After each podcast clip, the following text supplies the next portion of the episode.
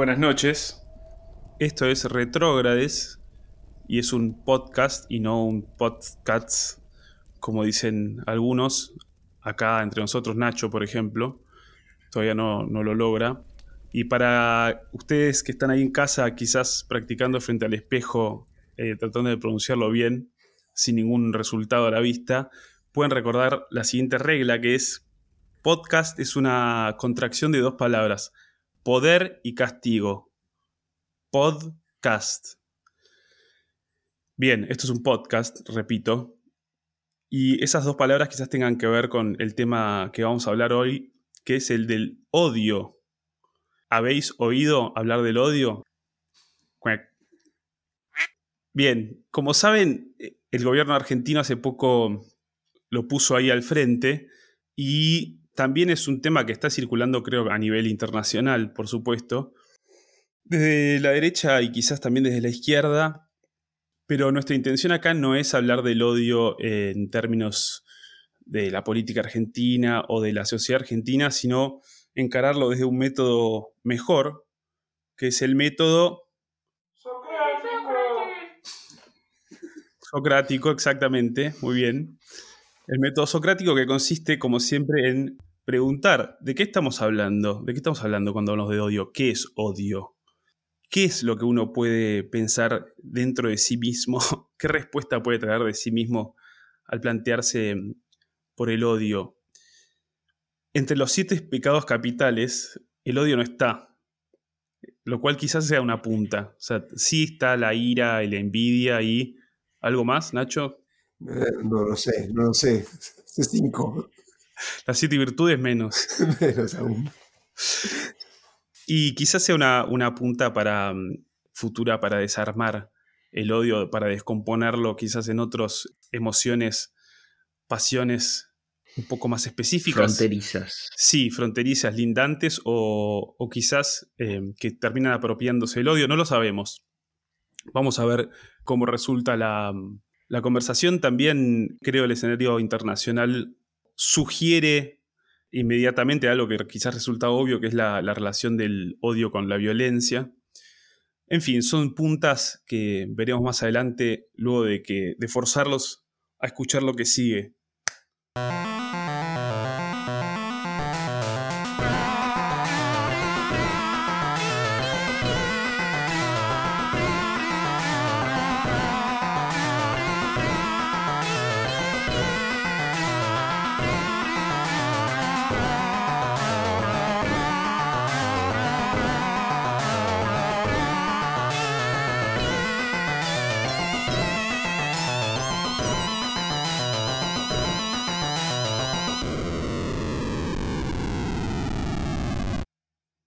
En lo personal, a mí el odio se me hace algo como imposible.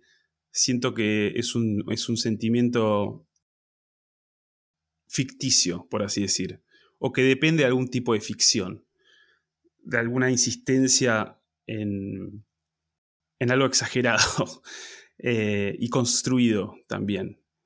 Construido de una manera tan rígida y tan, tan saturada que resulta totalmente vacía. Pero mm, en una conversación preliminar, Nacho quizás tiró una punta de la cual podemos eh, partir, que es el odio como una fijación y como un foco. No sé, Nacho, si querés decir algo al respecto.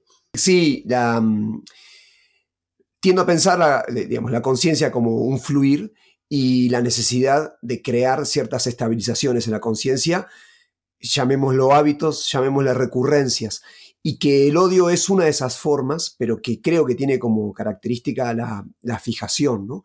Es decir, que por un lado el odio debe estabilizarse en la fijación de un objeto odiado y simultáneamente también uno tiene que generar eh, esa pasión como esa recurrencia, ¿no? Que es el odio y uno se transforma en el sujeto odiador, ¿no? Y me parece que una de las características que tiene el odio es que solamente se ahonda en sí mismo, ¿no?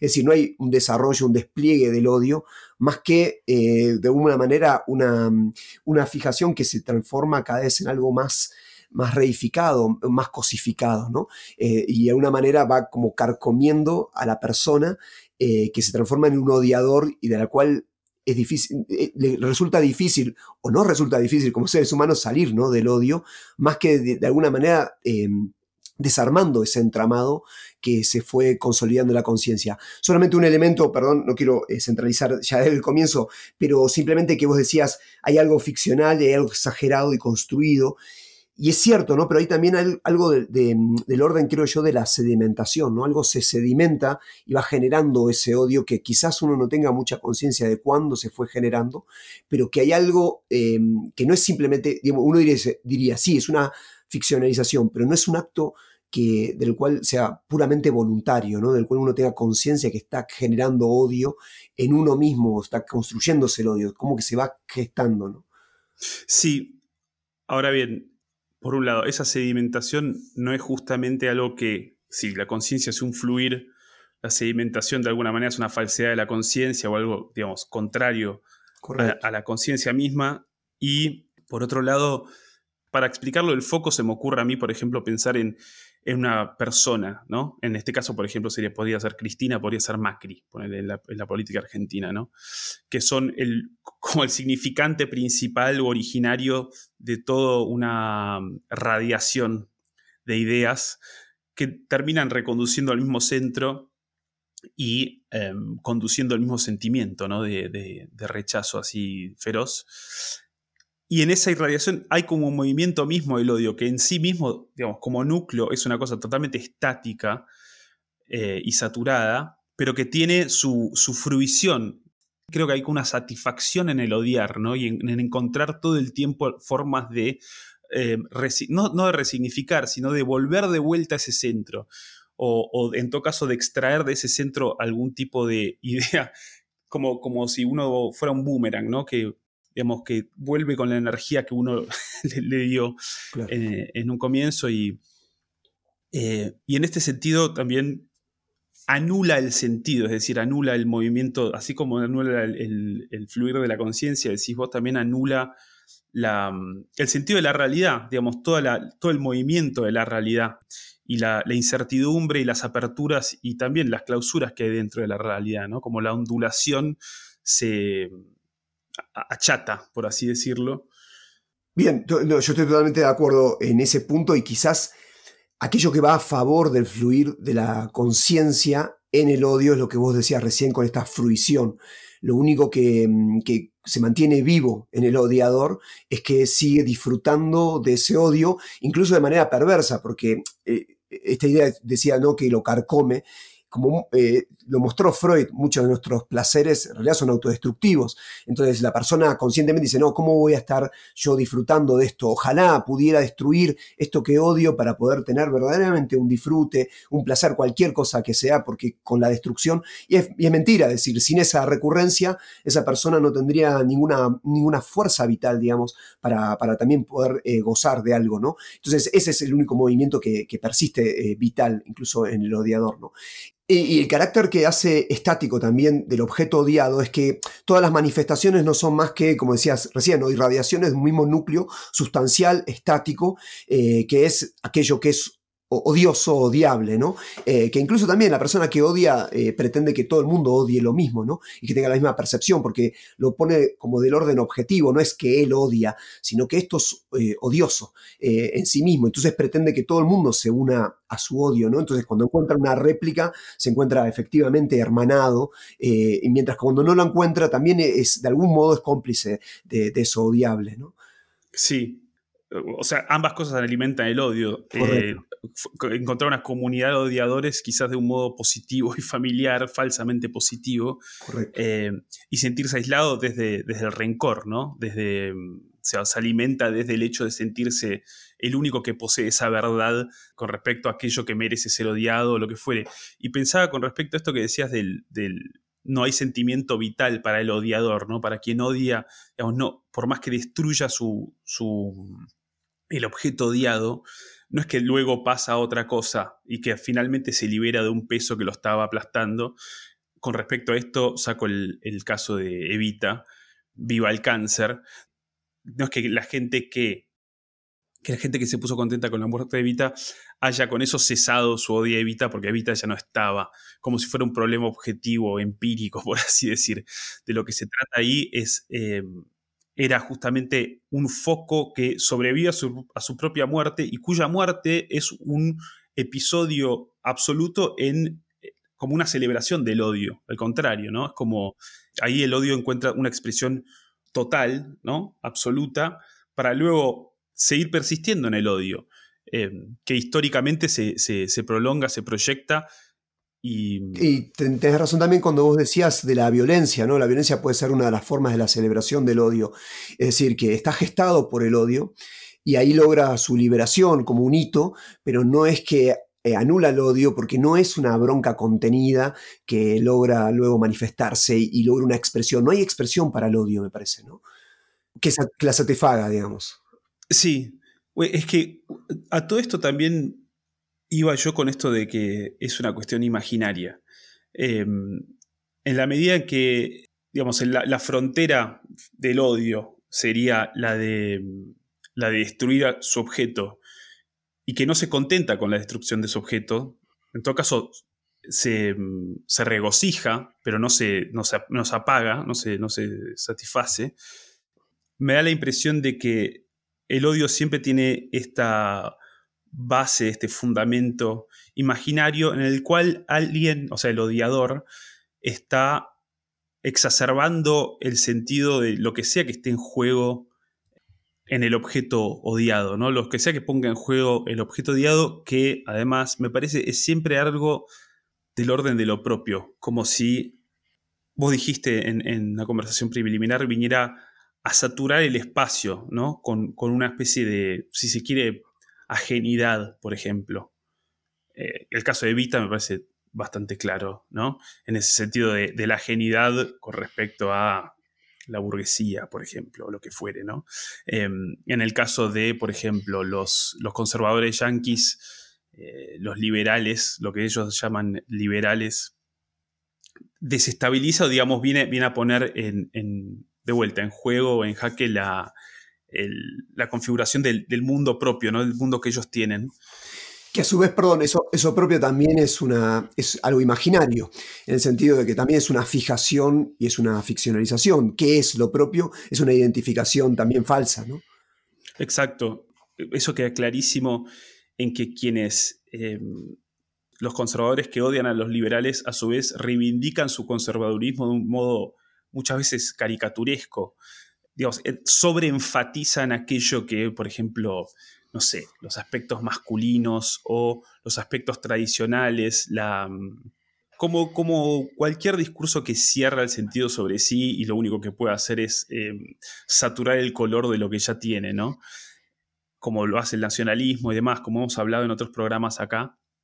Entonces es un juego imaginario en el cual lo propio está en juego, si se quiere, de, un modo imaginario y a la vez em, se proyecta una amenaza que también cubre el campo de una manera total y totalmente falsa, no sé si totalmente falsa, pero quiero decir falsa, ¿no? Eh, y, lo loco en este punto, me parece a mí, que está muy eh, precisado lo que estabas diciendo desde mi punto de vista, es que justamente al ficcionalizar lo propio, también está generando la posibilidad de volverte objeto del odio del otro, al cual no se ha proyectado antes como odiado, ¿no? Entonces se retroalimenta en el sentido de que empieza uno a eh, trabajar con una identidad falsa, identificarse con ello y hacer gestos identificatorios, ¿no? Y reivindicatorios de esa identidad también fija, lo cual permite que después otros odien eso también, ¿no? Entonces, de alguna manera se retroalimenta el odio, ¿no? En, en, una, en una partida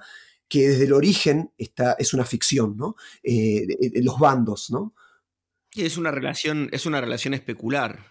Claro. En ese sentido, vos, este, Nacho, en, en, las ya famosas conversaciones preliminares, hablabas del carácter maniqueo de, del odio, ¿no? Y, bueno, es, precisamente una duplicación, una, una mera inversión.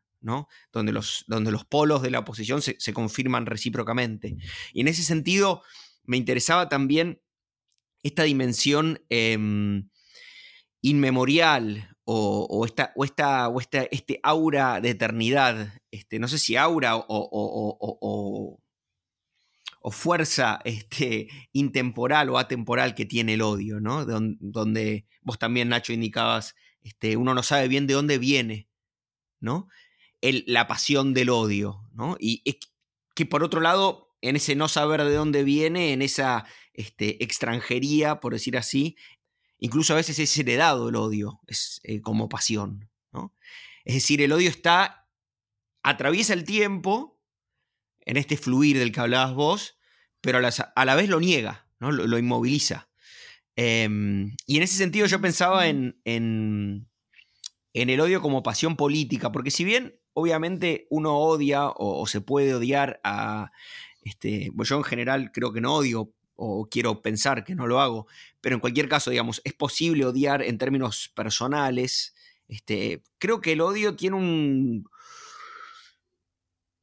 un protagonismo mayor en la escena política comunitaria, ¿no? Pensando en, esta cuestión de, lo propio, de lo identitario, ¿no? De los conservadores en Estados Unidos, o del peronismo, o del, conservadurismo en Argentina. Em, e, es una pasión política, ¿no? Este, y lo que se niega entonces, ahí volviendo a la cuestión del fluir y de la eternidad y el maniqueísmo, es la voz del otro, ¿no? Es decir, es, es el fluir ya no, digamos, de la conciencia, sino el fluir de la escena de la escena pública, de la conversación pública, de la discusión, de la disidencia. Es, medio un lugar común lo que estoy diciendo, ¿no? Em, pero también en algún punto esto podría explicar por qué incluso los más este, em, dogmáticos defensores de, la libertad de expresión encuentran un límite o pueden o buscan encontrar un límite en, este, la censura de los discursos de odio, ¿no? Este, porque de algún modo implica la negación de, la conversación pública. Hay, hay un par de, puntas ahí. Con respecto al, odio como una cuestión heredada o, atemporal y demás, quizás Nacho vos lo, mencionabas en, la conversación preliminar, em, casi, casi, diría como una cuestión técnica en el sentido de que en la medida en que justamente es la negación del fluir de la conciencia, no tiene tiempo, es decir, no entra en el tiempo de la conciencia, en el movimiento de la conciencia y en tanto es inmóvil, es también atemporal. Ahora bien, en la medida en que tiende a poner en juego algo de lo propio, al menos los odios conscientes, porque pueden haber quizás odios de otra naturaleza un poco más esquivos, que no, no son inmediatamente identificables así, ¿no? Eh, lo cierto es que además, si ponen en juego algo de lo propio, y ahí lo propio y la puesta en juego son ambos imaginarios, ¿en qué medida son realmente lo propio? ¿En qué medida está puesto? ¿Entendés? Como termina siendo también un, juego un poco, poco raro. O sea, en ese sentido, no sé si, si lo eterno se riñe con una mm, mecánica identificable, ¿no? Como, como reacción. Vos habías también usado esa palabra antes. Eh, es decir, el, el, odio nace, por ejemplo, pongo un ejemplo clarísimo. Te cae una dictadura encima. Te cae Maduro encima. Hmm. Y el odio nace ahí eh, con Maduro. es decir, la persona que viene a, obturar tu vida, a quitarte tus derechos, a, apoderarse de tu país, eh, de tu lugar, y etcétera, etcétera. Eh, y también, digamos, es, un, quizás un ejemplo que le da otra dimensión a, lo propio, ya no tan imaginaria. Claro. Sobre todo porque, perdón, un paréntesis. Sobre todo, digamos, le, le quita esa dimensión imaginaria porque el punto de partida ahí no es, no es tanto reactivo, por decir así. Y es decir, a la base del odio a un tirano no está este, la impostación de lo propio. La propiedad no es imaginaria. Ahí está algo que también mencionaba Nacho. Nacho, como, como notarán, escribió un texto extraordinario eh, en nuestras conversaciones preliminares. Pero digo, no. Pero que nunca se conozca, lo único. Es el odio, el odio como producto de, la impotencia. Y decías, Nacho, este, hablabas de, también de la, del odio como una pasión secundaria. Entonces yo pensaba, digo, si, el odio es en efecto una pasión secundaria, la pasión prima, y, es, y es la pasión que deriva de la impotencia, entonces la pasión primaria sería la, de la potencia, la, digamos así, la de una vitalidad coartada. ¿no? Entonces digo, ahí, en el caso del odio a un tirano, me pregunto si, si, si, no habría que, reformular este, la, noción de odio para ese caso, ¿no? Una vez lo, em, discutimos con Ale, eh, frente a un tirano, si cabe o no la ironía, ¿no? Que es una de las formas de no odiar y de generar posibilidades. Y a veces parece que la ironía es impotente frente al poder de un tirano o incluso es banal porque ante un, tirano, eh, vamos al ejemplo de Chaplin, ¿no? La, película de Chaplin, eh, ¿cómo se llama? la del tirano. El gran dictador. La del dictador, ¿no? Que es un poco eh, contemporánea a, Hitler. ¿Es efectiva o no es efectiva? Porque yo no dejaría tan rápidamente creer que lo propio es algo imaginario. Imaginario no lo estamos oponiendo necesariamente a algo real, factual, pero Efectivamente, cuando eh, digamos, una nación es una, construcción imaginaria, em, una cultura es una construcción imaginaria. La apropiación que un tirano puede hacer de una nación o de una cultura o de formas de, la convivencia también es imaginaria. Por lo tanto, hay formas también alternativas eh, para reaccionar a esa impotencia que genera efectivamente un tirano. Yo eh, por supuesto que un tirano también implica la violencia física, etc. Y no dejan de, quiero decir en ese sentido, es posible generar, el arte es una forma también de, reacción ante esa impotencia, ¿no? Y no me parece inefectivo eh, para la construcción humana también de, de potencia de vida, ¿no? Bueno, el tirano también suprimiría, en, un caso em, total, la posibilidad de ese arte, la posibilidad de esa ironía, es decir, te quitaría la voz, ¿no? Y en, ese sentido, eh, no sé qué, qué posibilidad abre para... Pero mi pregunta es por, qué tiene que hacerlo, por qué se ve la necesidad. Eh, efectivamente, Hitler lo que hizo fue eso, digamos, la construcción de, eh, un poco lo que estudia la Coulabart y Nancy, es la construcción estética ¿no? del nazismo y del poder nazi, que tiene que ver con esto, como, como saturar, como bien decías vos al principio, el espacio también de lo imaginario, ¿no? Exacto, iba a decir exactamente eso, digamos, la saturación del espacio simbólico. Y ahí lo imaginario es real, es decir, el, espacio simbólico donde uno vive es su, realidad quizás eminente. Eh, de ahí también que muchas veces uno odie sin un odio, o sea, que se pueda odiar o que el odio se manifieste por más que en las condiciones de vida propia no haya ningún cambio. La gente, por ejemplo, que, odia a Cristina u odia a Macri, quizás, eh, digamos, su vida materialmente, empíricamente, se siguió desarrollando del mismo modo pero el espacio simbólico de la, comunidad se ve se obturado y, ahí, ahí también se juega lo propio. Entonces, quizás esta es una calificación o una, una, revisión respecto a lo que decíamos antes de ponerlo imaginario como meramente ilusorio. Que de todos modos, vuelvo a decir, sí creo que, eh, al menos es el caso en, muchos odios que, que, circulan, por así decir, hoy eh, odios, odios históricos, eh, como los odios raciales, por ejemplo. Es decir, están basados en, una idea tan patentemente absurda que siento yo que es como alguien que se dice racista, es casi como si fuera una afirmación que no tiene sentido, como eh, al modo, no sé si Wittgensteiniano, pero como, sí, sí, ah, digamos, eso no, no, no genera sentido, ¿entendés? Y parecería ser que las eh, razones son a posteriori, ¿no?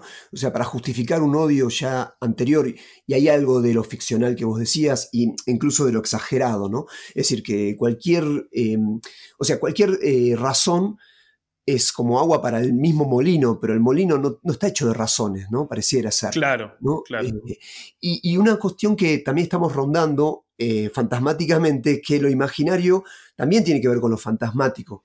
Quiero decir, con que mm, aquello que no se puede localizar. Es un poco paradojal, porque por un lado el odio quiere localizar su objeto de odio, quiere precisarlo, eh, y diría, no, no, yo odio esto específicamente, pero en realidad eso que, que se odia pareciera ser como que se, es una instancia para mm, que algo que no tiene tiempo, ni espacio, ni lugar, se pueda de alguna manera em, eh, realizar en, esa, en, esa, imposibilidad de, localizarse. Eh, entonces, en ese punto es que como hay algo fantasmático del objeto odiado, es decir, que no se precisa específicamente qué es lo que se odia, por eso puede luego volver, ¿no? Siempre la cuestión es que aquello que odiamos está al acecho, incluso vencido el objeto o la, localización, no nos podemos dormir porque sabemos que estas fuerzas eh, del mal, en esta idea maniquea, como decía Tommy, eh, pueden resurgir, ¿no? Y tomar forma en otras, en, otras, en otras manifestaciones que son los hijos de aquello que odiamos o em, en, formas muy, muy, muy, muy sutiles, ¿no? que hay que saber eh, observar y ver. Entonces pareciera ser también que la persona que odia es tomada por un fantasma de un odio que no, tampoco tiene tiempo y espacio, ¿no? y de repente en esa cuestión fija, eh, la persona se vuelve simplemente un ejemplar más de los que odiaron eh, en la historia, ¿no? No sé si me, logro explicar, ¿no? Hay, hay vos, vos recién, Nacho, hablabas del mal, ¿no? Este, y, en general, aquel al, a quien odiamos eh, es el depositario del mal, ¿no? Y incluso de un mal radical, ¿no? Es, el sujeto del mal, es la subjetividad del mal, ¿no? Entonces hay una subjetivación del mal, hay una subjetivación incluso de la violencia, ¿no? Este, y en ese sentido yo pensaba en, en, en Arendt, ¿no? Y en el desplazamiento que propone ella este, respecto de los modos eh, de concebir el mal. ¿no? O por ejemplo, la, la, mm, representación de los grandes victimarios históricos, la, representación de los jerarcas nazis, la representación de los jerarcas de la dictadura argentina, y pongo este caso porque, como saben, acaba de estrenarse esta película de la cual hablan todos, 1985, donde se representa a, mm, a los jerarcas militares como monstruos, ¿no? Este, que era precisamente aquello que, que, mm, que Arendt buscó evitar. ¿no? No, no porque no haya una dimensión monstruosa en el nazismo, por supuesto la hay, ¿no? pero la noción de un mal banal tiene que ver, y de la banalidad del mal, tiene que ver precisamente con eso, en algún punto con humanizar a los agentes del mal aún si, si, han sido deshumanizados o si, o si, han perdido la humanidad, ¿no? Pero está allí la posibilidad de encontrar en ellos este, la capacidad de la palabra, la capacidad del pensamiento, una capacidad que ha sido obturada. Esa operación implica la posibilidad de superar el odio. Este, es decir, la posibilidad de desandar ese camino de sustancialización, este, de solidificación, de cristalización, de saturación, que mencionabas, que mencionabas vos, este, que mencionaban los dos, va. Em, y de asumir en todo caso que la violencia o el mal es, algo que circula y que puede acontecer, no producto de una voluntad, sino producto de, la fragilidad de la, escena de la acción. ¿no? Claro. Eh, varias, varias cosas quiero señalar. Primero, una salvedad, ¿no? Por supuesto, este, esto no quiere decir que no haya, que no haya mal y que no haya agentes del mal. Y, que, todos los males sean equivalentes, por supuesto. Por supuesto, claro. Em, varias cosas. Con respecto a, primero lo que decía Nacho de el odio heredado, etcétera, etcétera. Eh, en el caso de Argentina, yo creo que casi conscientemente es vivido así, ¿no? Es decir, bueno, para Borges Perón era la reencarnación de Rosas y para nuestra generación los Kirchner fueron la reencarnación de Perón, del mismo modo que Macri era la reencarnación de, Videla y en general el orden, digamos, la derecha, entre comillas, de un modo muy vago, etcétera, etcétera, era la generación del 80, si quiere, es la, la oligarquía, Argentina vive, creo, esa, esa, trama de odio de un modo más o menos consciente. Es decir, tiene como una conciencia de su odio histórico. No sé si una conciencia es la palabra, pero quiero decir, digamos, se repite ese fantasma, ¿no? Y hay un trabajo con el significante también, ¿no? Los montoneros, las montoneras. Sí, exacto. Bueno, eso, eso por un lado. Después, a lo que dijo Toby respecto de la encarnación de, lo maligno, ¿no? Moby Dick pensaba para Ahab, para el capitán, y hay, hay, una parte donde lo dice así específicamente, la ballena es la encarnación de lo malo. Eh, de, todo lo maligno, de todo lo podrido y, miserable y malicioso que hay en este mundo.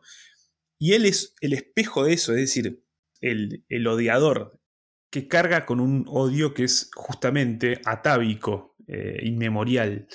Tengo el texto acá, dice, uh, The sum of all the general rage and hate felt by his whole race from Adam down, es decir, la suma de todo toda la rabia y el odio sentida por su raza desde Adán para acá. Perdón por la, traducción apurada.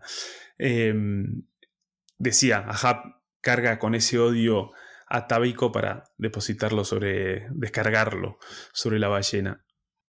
Y tercera referencia que quiero hacer, en el sentido último de esto que decía Tommy respecto de desarmar el odio, el testimonio de Liliana Segre, que es una sobreviviente de Auschwitz y mm, parlamentaria italiana, no sé si fue parlamentaria o si es todavía parlamentaria europea también, en fin, una senadora vitalicia italiana, y cuenta que en la marcha de la muerte, cuando se estaban yendo de Auschwitz, cuando los alemanes se llevaban a los prisioneros, en un momento tiene la oportunidad ella, habiendo dejado de lado su pistola un comandante, de agarrar la pistola y matarlo. Y, o sea, tiene el impulso de hacerlo y es muy tremendo el escucharla contarlo. Eh, tiene el impulso de hacerlo un impulso de odio. Cuando está por agarrar la pistola se da inmediatamente cuenta de que es imposible para ella hacer eso. No por temor, sino porque no hay odio. Y no porque no quiera racionalmente ser como, como su victimario y convertirse en él. Simplemente se da cuenta de que ahí el odio se enfrenta con su propia esterilidad. Se enfrenta consigo mismo y se da cuenta de que es nada. Entonces, me parece interesante que, en, volviendo, retomando el tema del tirano, ¿no? que efectivamente se apropia de lo propio, en un caso como los sobrevivientes de Auschwitz, que es una expropiación completa, no se haya manifestado, al menos en estos casos, digamos, el odio termina disolviéndose cuando se, cuando se enfrenta con, así de manera tan directa con, con su objeto, termina en estos casos, eh, bueno, eso, evaporándose. Buenísimo. Eh, quiero un par, de, un par de cuestiones. Una es que me parecía muy preciso esta cuestión de que no es que uno no odia, porque si no uno se convierte en lo que el otro es, sino que vos hablaste de una disolución del odio, que en realidad eh, se muestra en ese cara a cara que hay algo que no era real, ¿no? Y entonces pensaba lo siguiente, que si bien el que, por un lado, el que odia trata de fijar o estabilizar su objeto de odio, cuando el otro odia y se estabiliza a su vez en su odio, como que retroalimenta el odio. Entonces, de alguna manera, si bien la eh, el odio nace de una asimetría, fruto de esta impotencia o saturación del sentido, como decíamos antes. Por el otro lado, eh, se retroalimenta cuando el objeto odiado, a su vez, se comporta odiante. Entonces también se genera, ¿no? O sea, su propia ficcionalización digamos, eh, de alguna manera eh, copia casi, casi un poco sartreanamente, estamos hablando, ¿no? En el sentido de que el otro ya empieza a actuar a imagen y semejanza de la imagen proyectada por el que odia, y entonces de alguna manera los odios se retroalimentan y, ahí ya tenemos una historia del odio, ¿no? Eh, si bien eterna y fantasmática, generadora de, de, una temporalidad, de una historia, de una narración, ¿no?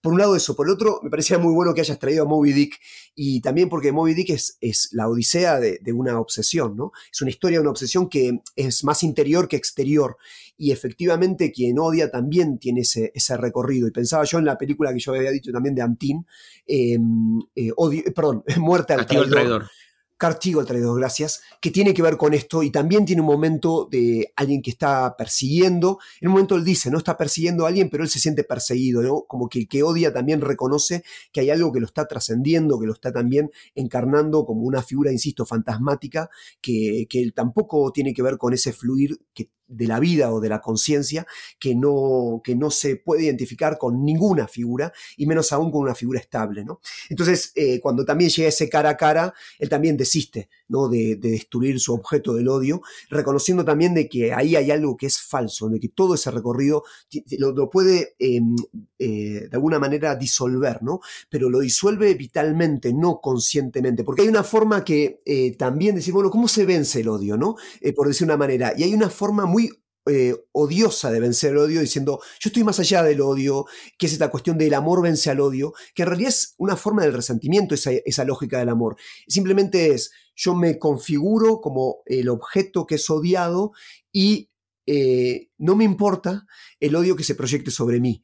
Y eso lo único que hace es em, em, desatar más odio aún, ¿no? Y, y alimentar también esa figura eh, odiada del odio de los otros, ¿no? Entonces también eso en realidad no, desentraña, no, desarma el odio, sino que lo, justifica, ¿no? Lo, va consolidando. Sí, sí, lo, desarma prescindiendo del, de aquel quien odia, ¿no? Prescindiendo, prescindiendo de, una interlocución con o del rostro de aquel que odia. Por eso me, gustaba tanto esta idea del, cara a cara que mencionabas vos, yo también traje, este, había traído antes eh, la cuestión del juicio de las juntas, va, no, en realidad no específicamente eh, el juicio de las juntas, traje implícita, tácitamente el juicio de Nuremberg o los juicios de Nuremberg, pero em, les había comentado eh, en las conversaciones preliminares este, respecto del proceso mm, sudafricano que en ese sentido me parece interesante, ¿no? Porque en el proceso sudafricano, aún en mayor medida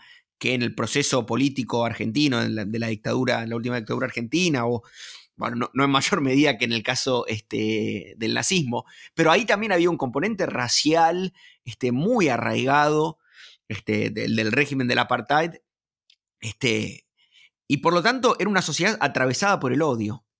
Eh, y el dispositivo jurídico, judicial y sobre todo ético-político que ellos implementaron, y quien lo implementó fue un obispo, este, Desmond Tutu. Digo esto porque inevitablemente eh, hay una resonancia religiosa, este, mm, fue el de la posibilidad de una reconciliación, el, de, la creencia en la posibilidad de una reconciliación dada a partir del encuentro cara a cara este, que creo que remite a lo de Segre que mencionaba Ale, este, entre la víctima y el victimario, este, donde el victimario debe reconocer sus crímenes y por lo tanto humanizarse, ¿no? Me parece, en algún punto. Es decir, desustancializarse y romper esa escena especular. Em, creo. Pero igual, en fin, no sé si me estoy diciendo. Creo que así como hay una fruición personal e íntima y interior del odio, de, la que hablábamos al principio, esa misma fruición se espeja y se vuelve una fruición de a dos, como decía Karina Mazoco, o mm, conjunta, ¿no? Sobre esto de la fruición quiero decir algo más adelante. Ahora quería enfatizar esto de la relación especular del odio que se rompe en el encuentro cara a cara. Y creo que eso en parte va en aparente contradicción con lo que se decía al principio. O sea, si el odio necesita focalizarse, si necesita eh, si requiere de una figura, de una persona, sea Macri, sea Cristina, sea quien fuere, o sea, de un rostro que sea la expresión y la encarnación y el núcleo de ese odio.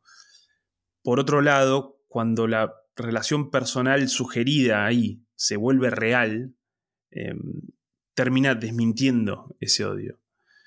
Por eso creo que el odio quizás se proyecta en un odio personal, personalizado, pero me parece insostenible en una relación efectiva, o sea, en una relación cara a cara. Porque ahí el odio no puede insistir en su clausura e en su inmovilismo. O sea, no puede reducir a la persona que odia porque la persona misma se abre delante suyo. O sea, pasa de ser, por así decir, pasa de la caricatura al retrato, ¿no? o, bueno, pasa a, manifestarse en, su realidad, en su ser. Y mm, el odio, en cambio, quiere negar ese aire y ese desarrollo y esa articulación con el prójimo. Eh, es decir, quiere negar la relación como tal. Y tiene que impedir justamente que el otro se manifieste, como decías vos, Tommy, con respecto al, proceso sudafricano. Me parece en todo caso que el encuentro personal puede dar pie, o daría pie, creo, en mi caso, a algo así como el desprecio, o sea, un sentimiento distinto, el desprecio como una suerte de indiferencia. Pero aún ahí, o sea, ¿cómo, ¿cómo, sostener el desprecio? Así como el odio no podría sostenerse en una relación personal, yo creo que al menos yo no podría sostener el desprecio porque justamente si es un tipo de indiferencia, la persona despreciada termina volviéndoseme indiferente.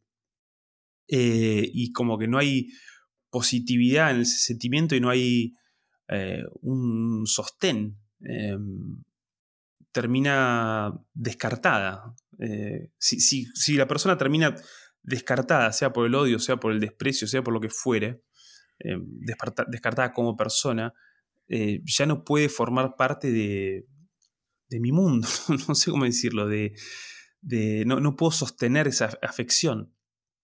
Y esto me lleva a otro punto sobre la fruición del odio, a raíz de algo que había dicho Nacho.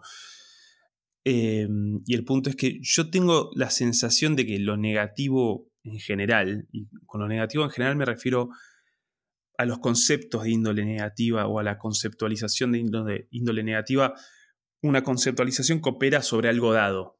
A eso me refiero, digamos, a un, pensamiento em, no necesariamente reactivo, pero sí que actúa o opera, me repito, sobre algo ya dado. Y aprovecho con esto a, citar a un polémico escritor, Ezra Pound, que decía que em, una gran parte de la prosa, de la mejor prosa o de la prosa buena, surge de un instinto de negación, de el análisis de algo que uno quiere eliminar. Em, decía entonces que la, la conceptualidad negativa tiene una, capacidad creadora. Una eficacia. No sé si decir eh, mayor o meramente distinta a la de la afección, por así decir, positiva. Y me remito a un ejemplo. Es más, traigo a colación a South Park, que siempre sirve y siempre es bueno y... Mm, verdadero. Verdadero, exacto. Hay un capítulo que se llama Woodland Critters, no sé cuál es la traducción en español, donde los animalitos del bosque, que son todos tiernos y, Ah, buenísimo, buenísimo, sí. Tipo los, es como los, son como los, los animalitos de, las películas de Disney, tipo de, de Blancanieves y de los siete enanitos, Chip and Dale. Sí, en realidad son unos monstruos sádicos que buscan matar a sus víctimas de los modos más perversos y abyectos posibles y que de hecho discuten entre sí eh, cómo se puede hacer de manera más cruel, ¿no? Y creo que ahí se ve de modo muy claro cómo la imaginación de la crueldad no tiene ningún límite. O sea, en este mismo instante, quien nos esté escuchando, si es que existe algo así como un oyente de este programa, puede imaginar mil formas de crueldad y mil formas de crueldad peor. A cada crueldad imaginada se le puede agregar otra peor, se puede sumar detalles, em, tratar de pensar, no, me refiero incluso solo a la, crueldad física, sino a la crueldad moral. Em, formas de destruir al otro, ¿no? Em, y de, pegarle donde más duele, y siempre pegarle más fuerte, y de, un modo más feo donde más duele. Ahí está el bosco, ¿no? Claro, Sí, porque en el Bosco, de hecho, hay una famosa ¿no? proliferación imaginativa de la crueldad y, de la perversión también, que quizás sería otra figura de, lo negativo. Lo cierto es que uno no puede hacer lo contrario, es decir, no hay ninguna figura o imagen o acción que pueda expresar el amor de modo pleno. O sea, la figura de un padre o una madre con su hijo, de una pareja que se abraza o se besa, son todas figuras genéricas y su multiplicación no, no da fruición al amor, o en todo caso, eh, la, multiplicación que uno puede imaginar de ese tipo de imágenes me parece que hace más bien lo contrario. O sea, termina reduciendo el amor, lo termina anulando, lo termina como falseando. Justamente porque ninguna de esas figuras puede dar cuenta de la singularidad irreductible que necesariamente eh, tiene toda relación amorosa o todo sentimiento amoroso real. Y con eso no quiero decir que no, sean posible, que no sea posible la representación artística verdadera del amor, por supuesto que no. Pero creo tiene que haber ahí algún tipo de, de desarrollo puntual. Y por eso quizás la, los idilios de... Estoy pensando en, en la poesía barroca o, o en Don Quijote, por ejemplo, que está lleno de, este tipo de historias, eh, nos resultan a nosotros un poco absurdos, un poco ingenuos, porque es un tipo de amor justamente convencionalizado, si es que existe esa palabra, eh, y un amor sobre todo previo al encuentro, o sea, previo a la relación. La gente se enamora antes de conocer a la persona de la que está enamorada, ¿no? El mismo Quijote con, con Dulcinea, pero también de, todos modos, ese no es el punto. El punto era el tipo de proliferación y de multiplicación a la que puede dar eh, lugar la negatividad, ¿no? De vuelta, la operación sobre, sobre algo dado. Eh, carcome el odio, decía Nacho. Y por ejemplo, en el bosque uno ve ¿no? todas esas figuras que carcomen a la humanidad. Mientras que no puede suceder así con, de vuelta, la afección positiva o eh, el sentimiento positivo que siempre tiene una singularidad y un momento, un, darse que se va creando a medida que sucede y necesita estar creándose y no, al contrario, desarmándose o como hace eh, lo negativo o como hace el odio como sentimiento obturado, cerrado eh, y de vuelta, eh, en cierto sentido ficticio. Nacho me parece que no está, no está muy convencido.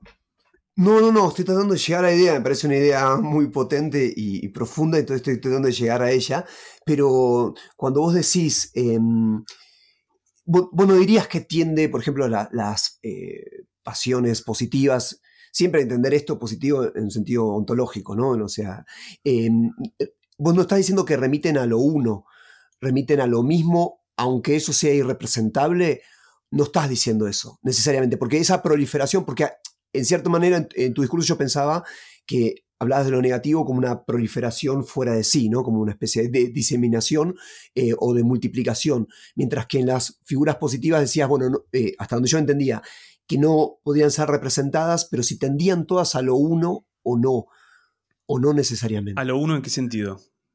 Algo uno y por ello es que no podrían eh, multiplicarse, como decías vos, en estas figuras negativas. Que creo que no, tiene, no tendría tanto que ver con la unicidad o con la pluralidad, me pregunto yo, ¿no? Sino con... Em, yo creo que tiene que ver con la apertura.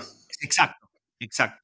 Con una apertura que no puede en ningún momento cerrarse sobre sí y darse una representación. Sí, sin dudas, sin dudas, sí. Sí, sí, es, esa cristalización, esa inmovilidad, esa inmovilización que es propia del objeto odiado o del sujeto que odiando sustancializa e inmoviliza, este, se presta a una, a una, sí, a una, a una, a una iteración, ¿no? Este, a, una, a una proliferación. Por, eso, está muy bien, por eso Tarantino no es tan buen cineasta como dicen algunos.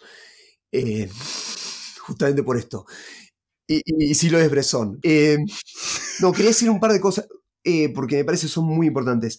Por un lado, em, la fruición que tiene el odiador también es privada, ¿no? Como creo que, si bien puede ser compartida con otros, pero es una forma siempre secreta, ¿no? Es, el que odia se regocija en el odio y también está representado caricaturescamente, pero también en la, no sé, desde los dibujitos animados hasta las películas y demás, ¿no? Que, el que odia ahí está como eh, encerrado en su odio y, también, por otro lado, disfrutando de él, ¿no? Eh, y sufriéndolo a la vez.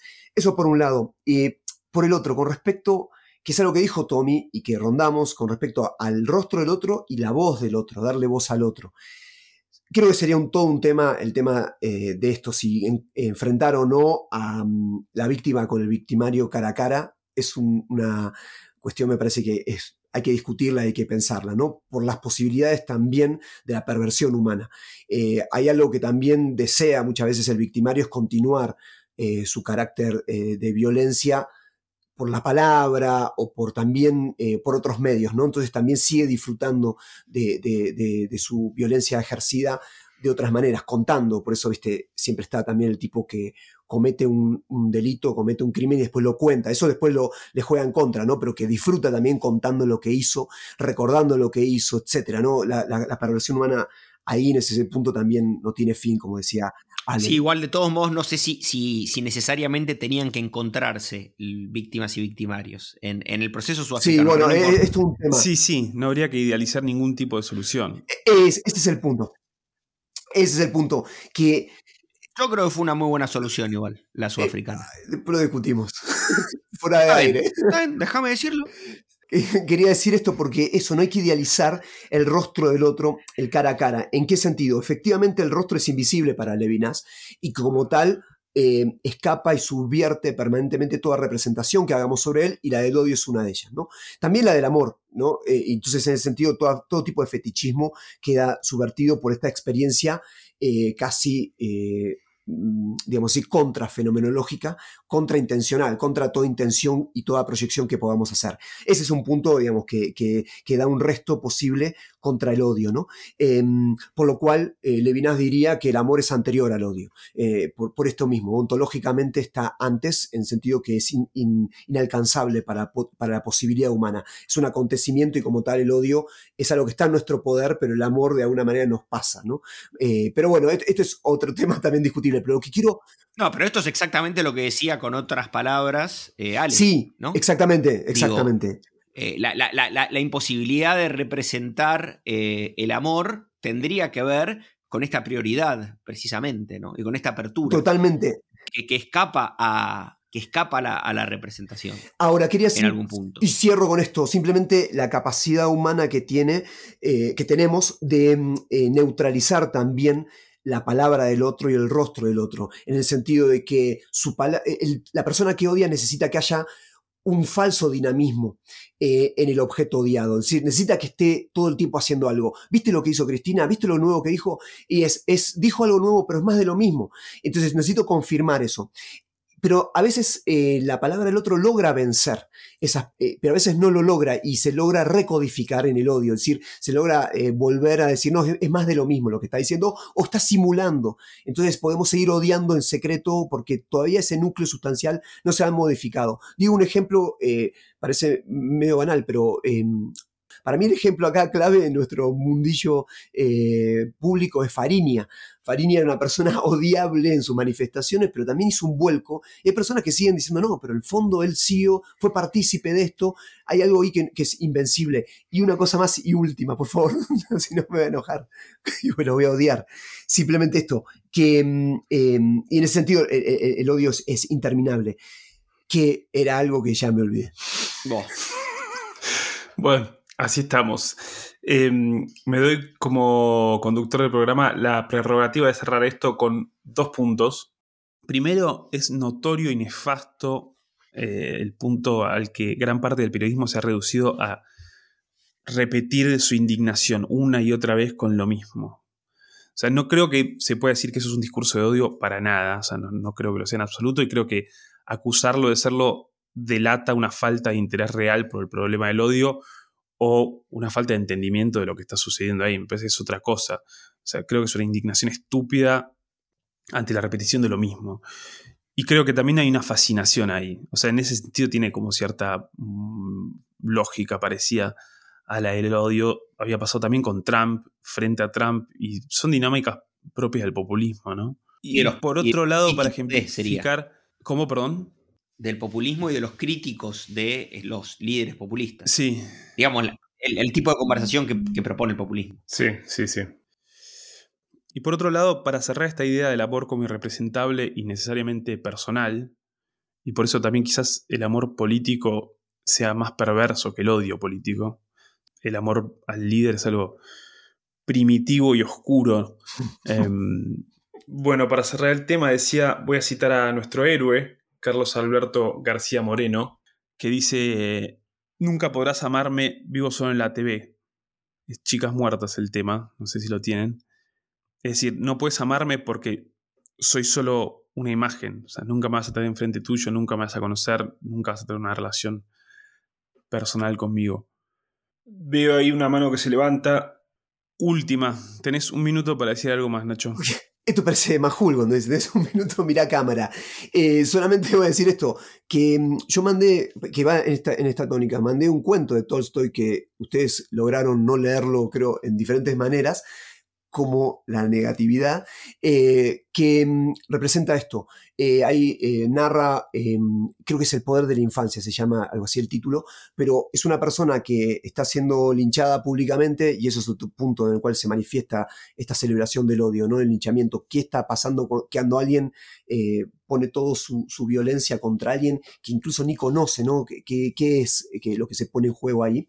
Es una figura fantasmática o imaginaria, como hemos dicho, y hay una turba embravecida que quiere, eh, pide la muerte, ¿no? Empieza diciendo así, muerte, muerte, y de repente en el medio de la multitud aparece el hijo de esa persona y el chico dice, ¿qué te hacen, papá? Y ahí me parece que es el único momento en el cual resplandece el rostro del otro, porque es una mirada inocente, ¿no? Es la mirada de un niño que justamente no carga con todas estas fuerzas, es este fluir de la vida, sin hacer de esto un momento simplemente eh, mágico, pero sí que es, permite la transformación de la mirada de, los otros y es una mirada, eh, insisto, ¿no? Inocente, que permite ver quizás el otro en ese dinamismo que impide el odio, ¿no? Así que recomiendo la lectura de, de eso, que es muchísimo mejor de lo que dije sobre todo ustedes dos. Perfecto, perfecto. Es un gran cierre. Quedó obviamente en el tintero la idea de referir el odio a otras afecciones como el resentimiento, la bronca o la ira. Pero bueno, siempre puede hacerse otro programa, más corto sobre todo. ¿Quieren despedirse a coro? No, no, gracias. Bueno, me despido solo entonces. Chao. Chao. Adiós.